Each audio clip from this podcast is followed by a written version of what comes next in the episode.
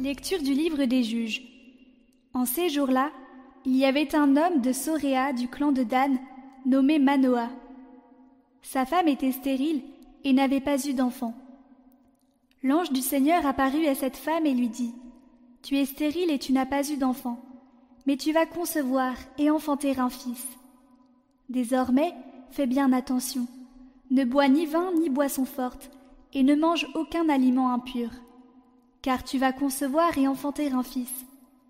Le rasoir ne passera pas sur sa tête, car il sera voué à Dieu dès le sein de sa mère. C'est lui qui entreprendra de sauver Israël de la main des Philistins. La femme s'en alla dire à son mari. Un homme de Dieu est venu me trouver. Il avait l'apparence d'un ange de Dieu tant il était imposant. Je ne lui ai pas demandé d'où il venait, et il ne m'a pas fait connaître son nom. Mais il m'a dit Tu vas devenir enceinte et enfanter un fils. Désormais, ne bois ni vin ni boisson forte, et ne mange aucun aliment impur, car l'enfant sera voué à Dieu dès le sein de sa mère et jusqu'au jour de sa mort. La femme enfanta un fils, et elle lui donna le nom de Samson.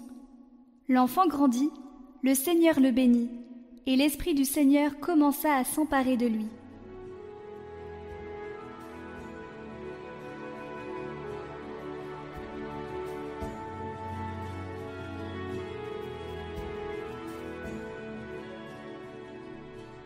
Je n'ai que ta louange à ma bouche, tout le jour ta splendeur. En toi, Seigneur, j'ai mon refuge. Garde-moi d'être humilié pour toujours. Dans ta justice, défends-moi. Libère-moi, tends l'oreille vers moi et sauve-moi. Sois le rocher qui m'accueille, toujours accessible. Tu as résolu de me sauver. Ma forteresse et mon roc, c'est toi. Seigneur mon Dieu, tu es mon espérance, toi mon soutien, dès avant ma naissance. Tu m'as choisi dès le ventre de ma mère, tu seras ma louange toujours. Je revivrai les exploits du Seigneur en rappelant que ta justice est la seule. Mon Dieu, tu m'as instruit dès ma jeunesse. Jusqu'à présent j'ai proclamé tes merveilles. Je n'ai que ta louange à ma bouche, tout le jour ta splendeur.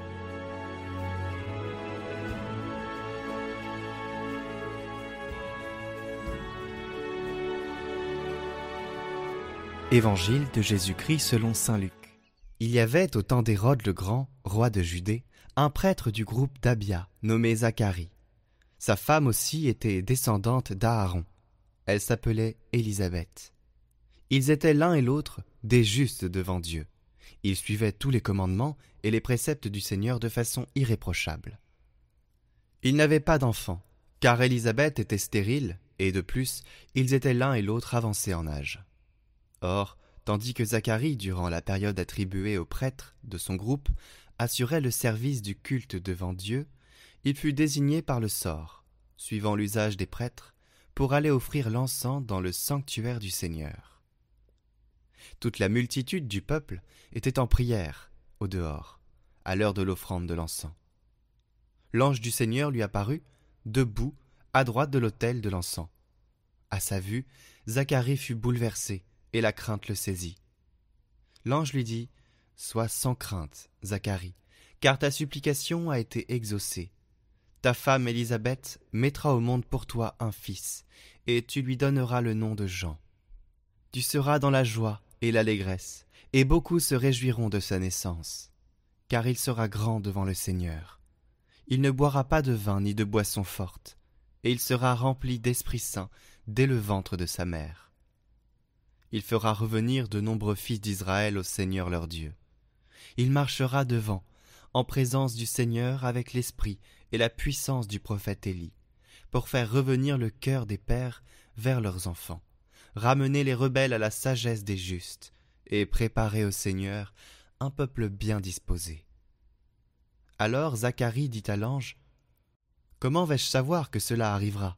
Moi, en effet, je suis un vieillard et ma femme est avancée en âge. L'ange lui répondit Je suis Gabriel, et je me tiens en présence de Dieu. J'étais envoyé pour te parler et pour t'annoncer cette bonne nouvelle. Mais voici que tu seras réduit au silence, et jusqu'au jour où cela se réalisera, tu ne pourras plus parler, parce que tu n'as pas cru à mes paroles. Celles-ci s'accompliront en leur temps. Le peuple attendait Zacharie et s'étonnait qu'il s'attarde dans le sanctuaire. Quand il sortit, il ne pouvait pas leur parler, et ils comprirent que dans le sanctuaire, il avait eu une vision. Il leur faisait des signes et restait muet. Lorsqu'il eut achevé son temps de service liturgique, il repartit chez lui. Quelque temps plus tard, sa femme, Élisabeth, conçut un enfant. Pendant cinq mois, elle garda le secret. Elle se disait Voilà ce que le Seigneur a fait pour moi, en ces jours où il a posé son regard pour effacer ce qui était ma honte devant les hommes.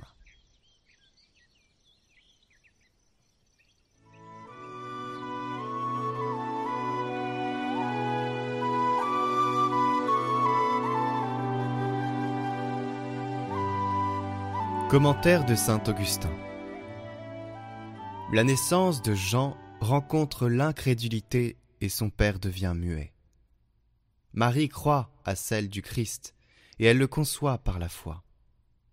Si nous ne sommes pas capables de scruter les profondeurs d'un si grand mystère, faute de capacité ou de temps, vous serez mieux instruit par celui qui parle en vous, même en mon absence, celui à qui vous pensez avec affection celui que vous avez accueilli dans votre cœur, celui dont vous êtes devenus les temples.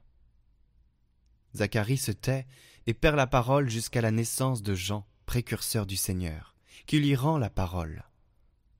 La parole lui est rendue à cause de la naissance de celui qui est la voix, car on demandait à Jean qui annonçait déjà le Seigneur Qui es-tu? Et il a répondu Je suis la voix qui crie dans le désert. La voix, c'est Jean, tandis que le Seigneur est la parole. Au commencement était le Verbe. Jean, c'est la voix pour un temps. Le Christ, c'est le Verbe au commencement, c'est le Verbe éternel.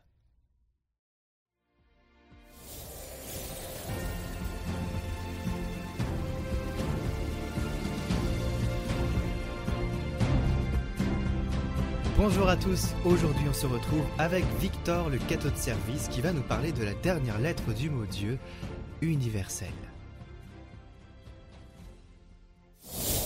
Dans le mot Dieu, on a parlé du D, du I, du E, et maintenant on parle du U. U comme universel. Dieu est universel. Partout, dans toutes les cultures, Dieu est présent sur toute la terre. Jésus nous l'a dit, hein, allez de toutes les nations, faites des disciples, baptisez-les au nom du Père, du Fils et du Saint-Esprit, apprenez-leur à observer tout ce que je vous ai enseigné.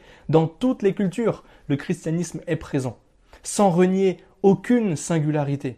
C'est fou, Dieu rejoint chacun dans sa vie, telle qu'elle est, et puis il la fait rayonner. Carrément, il la transforme sans rien forcer, rien imposer. Il n'y a que le christianisme pour faire ça. Il n'y a que Dieu pour faire ça pour être partout, chez tout le monde, en même temps, alors que tous sont si différents. Parce que les chrétiens croient en ce Dieu unique, Dieu d'amour, et cet amour est universel. Et ce Dieu vient, encore. À Noël, c'est lui qu'on accueille. N'oublions pas ça. À Noël, on se rappelle le moment où il est venu il y a 2000 ans sur cette terre. Et puis on sait en même temps qu'il vient tous les jours, par la prière, par notre service, dans nos vies, par les sacrements. Et puis on sait aussi qu'il vient dans la gloire à la fin des temps. Dieu vient. À Noël, gardons une place pour Dieu. Il est quand même au centre.